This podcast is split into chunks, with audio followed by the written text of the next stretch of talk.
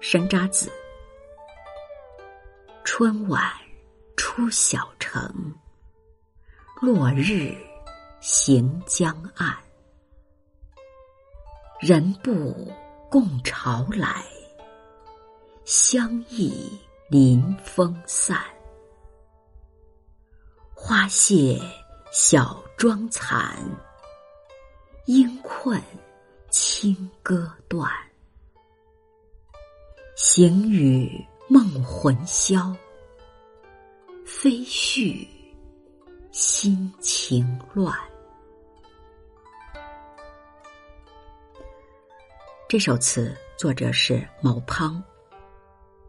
共潮来，心爱的人和潮水一起到来。香是起柱燃香的青烟。行雨，春雨淅沥。这是一首暮春怀人之作。上片是写山城春晚，江岸落日，潮来而人不来的惆怅的心情。首句是写词人在暮春傍晚时分，独自离开富阳县的山城，行至富春江畔。词人眺望江面，雾霭茫茫，斜晖脉脉，在这黯然萧索的氛围中，强烈的怅意和思念占据了词人的心。人不共潮来。相忆临风散，就是词人所惆怅、所思念的事情了。词人深感遗憾的是，钱塘潮水不能将深爱的人带到身边，而那个女子为自己起烛燃香，香烟则随风飘散了。人既不能来，香也闻不到，祈愿是枉然，寄信更不通，这怎不令词人深深痛苦呢？词的下片表面是写景。实际是借景物写人，花谢小妆残，莺困情歌断。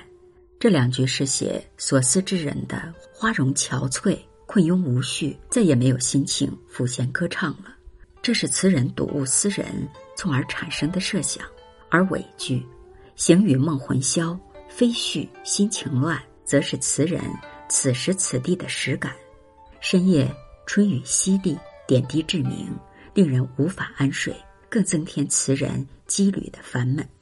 飞絮一句写天明登城，路上独行，风中的柳絮飘来飘去，又勾起词人由于仕途失意、怀才不遇、前途渺茫、漂泊无定的惆怅的心绪。思人之痛苦，念己之悲凉，瞻前则渺渺，顾后亦茫茫。这百感交集、愁肠百结的难言之隐，用一个“乱”字。作结，在词人的眼里，大自然的春天、花鸟、山水、风雨、柳絮等等，毫无美感，只平添了凄恻悲凉，恼人烦乱。